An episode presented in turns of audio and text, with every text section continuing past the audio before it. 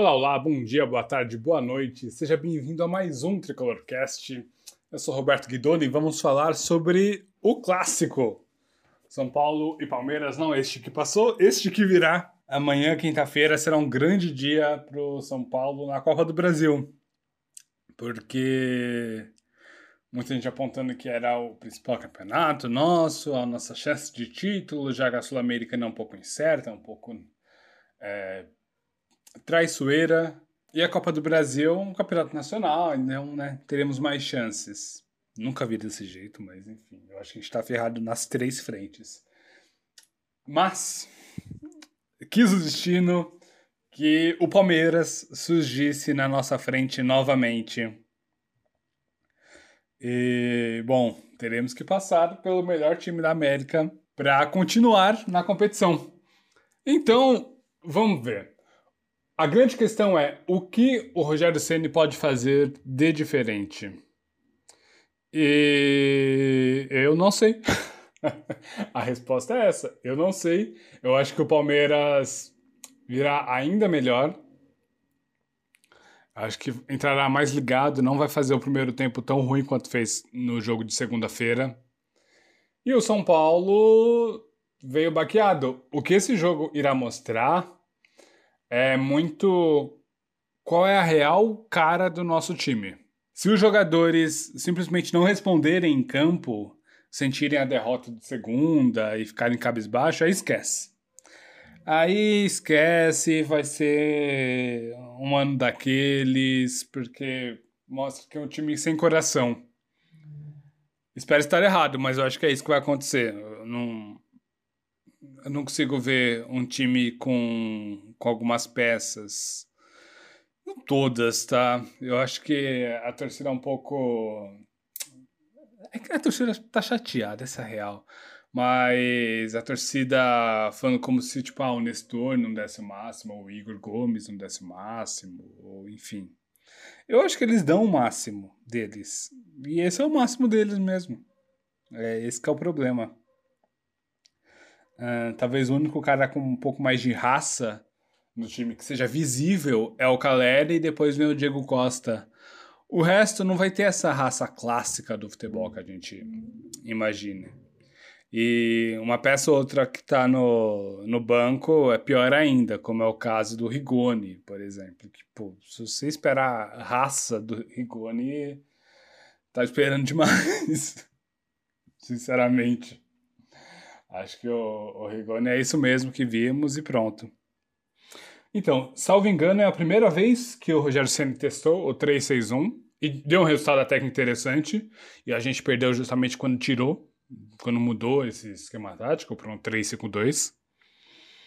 E Talvez seja o jeito, né? Já que a gente não tem atacantes que correspondam, já que o Luciano tá mal, o Rigoni tá mal, o Éder tá mal, o Juan é muito moleque, o Caio se machucou, o Marcos Guilherme ainda não chegou, e se chegar, não sei se será esse cara também. Enfim, já que não temos esses atacantes que estão correspondendo, talvez o jeito seja preencher o meio campo e fazer o meio campo se movimentar mais como se movimentou.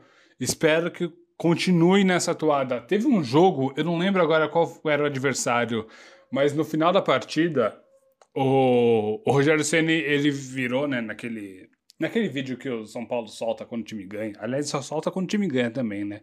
Eu acho errado. Tem, tinha que ter os bastidores sempre. Mas claro, quando perde tinha que ser um pouco mais curto. Mas, pô, tinha que ter os bastidores sempre. Sempre, né? Mas que o Rogério Senna vídeo fala assim: ah, viu como foi fácil se movimentando? Se a gente se movimentar sempre, vai será fácil todas as vezes. É isso. É, é só se movimentar, não tem segredo. Ah, o time não é rápido. Tudo bem que você não é rápido. Mas se você aguenta correr só 15 km por hora, seu corno, então corra 15 km por hora, desgraçado. Mas não, né? Você fica parado assim, olhando pro teto. Porra.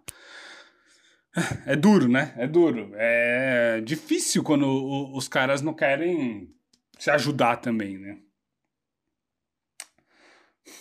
Mas então, e essa mudança tática do 361 meio que era um trunfo para esse jogo de segunda. E a gente não tem outro trunfo agora para a quinta. não acho, quer dizer, não sei se ele vai repetir o esquema tático, ou talvez se mude para um 4-5-1, talvez. Eu acho que há uma chance disso acontecer, mas realmente é, é complicado. O que para mim ficou muito claro é que não tem ninguém para substituir o Caleri. Se ele se machucar, a gente tá ferrado. É isso.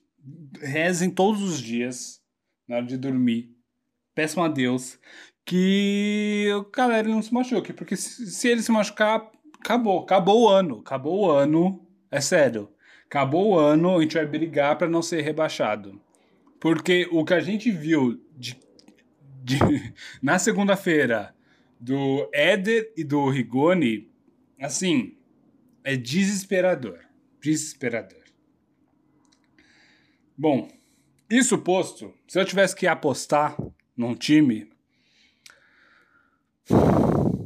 seria o quê? Jandrei, Diego Costa, Arboleda e Léo.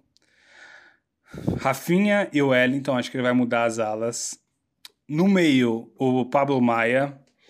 Ao lado dele, o Neves com o Igor Gomes e o Patrick. E depois o Caleri. Eu não acho que ele vai tentar o Nestor de novo. E no segundo tempo, talvez ele troque o Patrick pelo Nestor ou o Igor Gomes pelo Nestor. Eu acho que é isso que vai acontecer. E é meio que tudo que a gente tem. Que os deuses ajudem o São Paulo, porque os deuses da bola precisam dar uma força gigantesca pra gente. Sinceramente. Bom, além disso, teve um, um caso, uma matéria que saiu no GE. É, não lembro agora o jornalista que, que escreveu a matéria para dar o crédito, mas enfim, falando sobre a questão política das mudanças no departamento médico, né? Que tiveram alguns problemas, aí um dos médicos saiu, né? Que era o responsável pela área e etc. E uma das coisas é que estavam falando de umas máquinas lá que o São Paulo não quis porque não tem comprovação científica. E a matéria vem defender que é, o Benzema usa máquina, uma, uma específica lá, tem outras também, mas aquela específica que o Benzema usa e veio falar com o cara que é responsável pelo tratamento do Benzema para ele explicar como é que a máquina funciona. Assim, não caiam nessa. Eu fiquei um pouco chateado com, com o jornalismo do Globo Esporte, sério. Porque, pô, o cara trabalha com aquilo e ele vai falar que não, que não funciona. Não tem comprovação científica. Antes de mais nada, assim, não tem comprovação científica. Quer dizer que funciona? Não. Quer dizer que não funciona? Também não. Quer dizer que não, não foi testado o negócio. Quando tiver estudos sérios falando sobre aquilo, ok, a gente vê. Porque é a mesma coisa que você perguntar para um astrólogo se a astrologia funciona. Ele vai falar, ah, claro, o, o fato de você ter nascido em tal lugar, em tal dia, em tal hora, vai mudar completamente a sua personalidade. Porra, aí tá, tá de sacanagem, né? Então, pô. Aí, oh, sério, jornalismo da Globo agora, assim, forçou a amizade. Pior que a gente acabou de passar por uma pandemia com um monte de, de fake news, com um monte de lorota. Aí o cara era médico e falava merda. Porque ele queria. Enfim, não, não vamos entrar nos, nos méritos dos motivos de cada um. Então, tem que parar com esse negócio e é inacreditável que o jornalista não saiba fazer uma matéria sobre esse tipo de coisa. Sabe? Que não, não, não saiba pesquisar. Vai atrás dos papers de, de universidades, porra. Não é possível, não é possível. Então, assim, não caia nessa. Se não tem comprovação científica, eu acho realmente que o São Paulo não tinha que pegar um negócio. Não importa, ah, o Benzema usa. Dante, o Benzema não é autoridade para falar nesse assunto.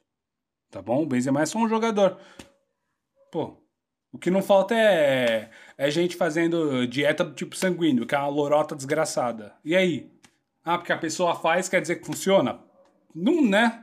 Pelo amor de Deus. Eu fico pistola com essas coisas. É inacreditável que esse tipo de coisa ainda aconteça na imprensa, mesmo depois de a gente ter passado por uma pandemia, sabe? Porra. Aí os caras vão. Eles perguntam pro terraplanista se a Terra é plana. É isso que eles estão fazendo. Misericórdia. Não, nunca, nunca, nunca caia nessas. Sério, preste atenção no que você lê, como você se informa e etc. Bom, é isso.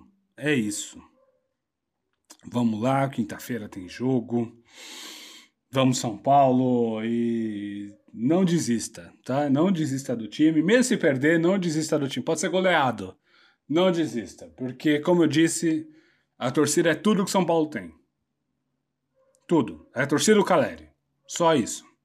Tá bom? Ah, e o último comentário é que tava falando assim: ah, zagueiro frio não entra em campo. Porra, diz, diz isso daí pro Morim, então. Não tem nada a ver com o Miranda ter entrado frio, frio em campo ou não. Sabe? Pô, nada a ver, nada a ver. É... Enfim.